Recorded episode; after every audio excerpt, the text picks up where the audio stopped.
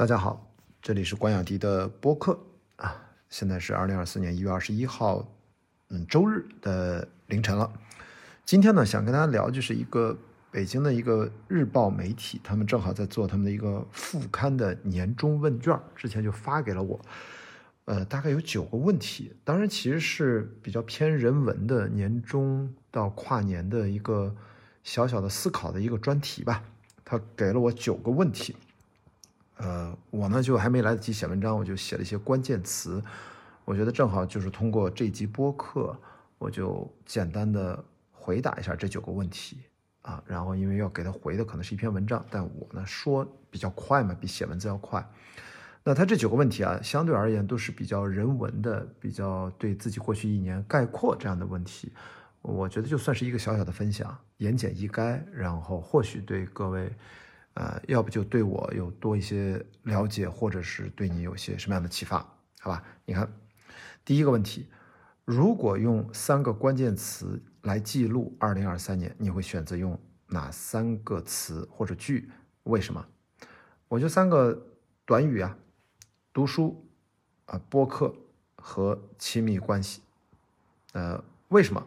读书呢？就是我还是在二零二三年顺利的完成了。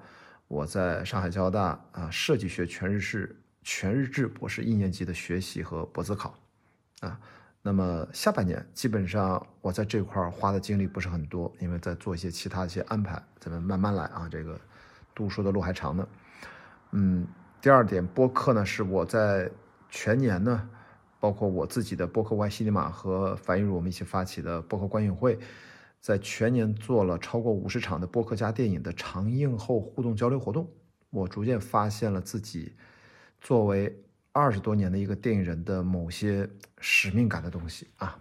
第三点，亲密关系，就是我作为一个四十加的离异单身人士啊，一直在努力尝试摆脱传统男性的一些思维上的桎梏啊。努力以归零心态学习和了解亲密关系，这个我在很多博客节目里面其实都有分享我的一些实践啊、一些思考呀、一些跟朋友的聊天，不拉不拉这些。嗯，所以这就是我选择的三个关键词：读书、博客和亲密关系。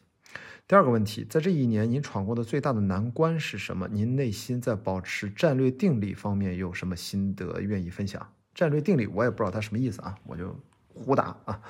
我说最大的难关是生活信念感的。保持。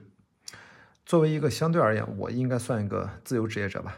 那如何确定自我生活的价值，是一个反复自我发问的过程，要反复确认，你这样的生活方式值得吗？这样的生活方式有意义吗？有价值吗？那这个是需要相当的生活的信念感来支撑的。所以你能够支撑起来，并且保持住，其实在我看来，这是二零二三年其实很重要的一个难关。至于战略定力，我的理解就是，嗯，我其实，在很多自己的节目里面，公开啊，社交媒体都有在分享，就是我，呃，其实，在过去几年，可能接下来一段时间，都会继续不把赚钱这两个字儿啊，就赚钱，我不把赚钱作为生活工作的第一目标，甚至不是第二目标，也不是第三目标。那如果说优先级的几个目标，我觉得可能更重要的。我的生活的目标更多的是寻找价值感、意义感、使命感，我就宁可把这个排到前三位。正因如此，我觉得啊，我也不知道他那个战略定力啥意思啊，就是内心的定力。我觉得从战略角度，才能逐渐的趋于一步一步的坚定啊。这是我对第二个问题的回答。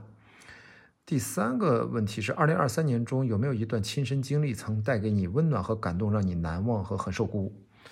这个我就想到的是，去年这个时候，他在元旦跨年夜晚上，我就在巨鹿路啊，就是我住的这朋友家这个楼下街头的一个餐馆，我在那吃夜宵啊，饿了啊，没吃晚饭，然后有两位年轻人就从马路边邀请了一位流浪汉大爷进来吃饭，给他点了点了个土豆丝，还点了个啥，反正我刚好坐在邻桌。我顺水推舟，我应该算是又在 人家两个年轻人给他点菜的基础上，又给他加了一份菜，加了个肉菜。那个肉菜是啥我忘了，反正我还写了篇文章啊，《北京青年报》当时还登了。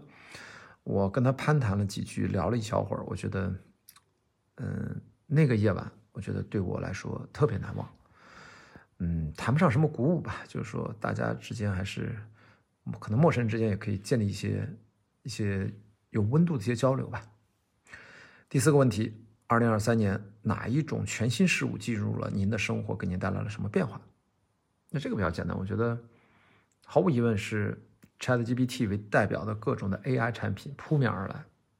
我觉得带来的是更多的对我们每个人啊未来个人成长的一些思维模式的根本性的改变，甚至是革命啊！这个这个要展开了解太多太多了啊！第五个问题，在这一年中会有一些作品，无论书、影视剧、综艺、展览还是短视频、网课等等，给您留下比较深刻的印象，你会选择哪一个分享给大家？理由是什么？嗯，我还是一些我自己在国外看的。就是看那些英文的呃播客节目，对我印象很深。嗯，我就举一个吧，最主要的就是 Lex Friedman 啊，然后他给我留下很深的印象，因为他很多期对话，不管跟伊隆马斯克，还有 Warframe，还有很多其他的各个学科的一些世界最前沿的学者啊科学家，嗯，他聊的大多都是关于科技 AI 发展，关于我们目前的整个。算是人类命运终极一些问题的一些对话和思考，我觉得他反复的提醒我们，我们此刻其实已经活在未来，所以我们需要尽可能的保持思维上的开放性。第六个问题，这一年您个人完成的最满意的一件事是什么？嗯，我觉得还是播客加电影这一系列的线下活动。我在北京、上海两地为主，我自己和。身边的好朋友啊，发起和主持，我应该是超过了五十场。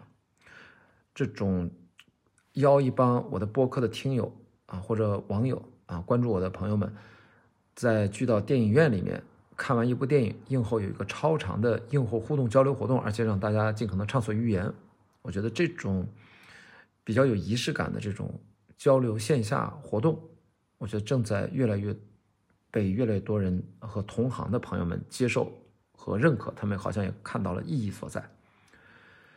第七个问题，呃，有得有失，人生才真实圆满。二零二三年，你哪一项失去是最刻骨铭心啊？失去打了个引号。哎呀，我这个比较简单，我觉得我失去了很多运动的时间安排，就是没怎么运动这一年，就是基础的体能训练吧，没有什么其他的比赛啊、户外越野啊、跑步啊、网球也没有恢复呢。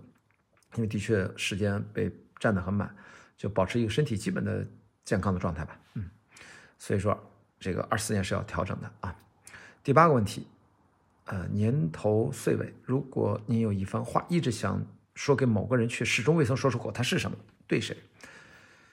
我觉得我想对五年后的自己说，嗯，可能你回头看我，也不能完全理解此刻的我。但请相信，一切都是我自己的真实选择。说的有点玄乎，我也不知道为什么啊，这是我想说的，对未来的自己喊话。呃，第九个就是最后一个问题，双引号，我们的目标归根到底就是让老百姓过上更好的日子。双引号，二零二四年，您个人在过上更好的日子方面，无论精神、身体还是物质，有哪三条优先的小目标 flag？这个也比较具体，我觉得一个是我刚才说了，二四年恢复系统性的运动训练，顺利开始下一阶段的帆船训练吧，这是一个小目标。然后继续要不断的丰富自己高质量的阅读学习，然后分享出去啊。第三点就是继续努力尝试建立优质的亲密关系，这个我 没有任何打算放弃的想法。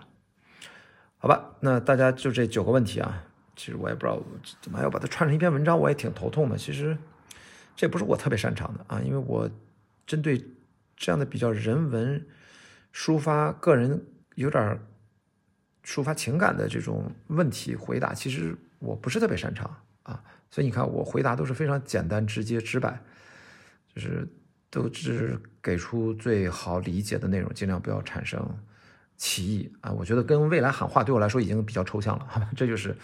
我啊，给这个媒体朋友简单的一个回复的版本，但是音频大概的我就是一个简略的内容，我就先作为今天关雅迪的播客跟大家分享一下，也算是我在二零二四年年初对二零二三年的借着这个机会一点点的回看和一些碎片，我觉得按照他这九个问题的逻辑呈现给大家，嗯，这也是大家一个交流。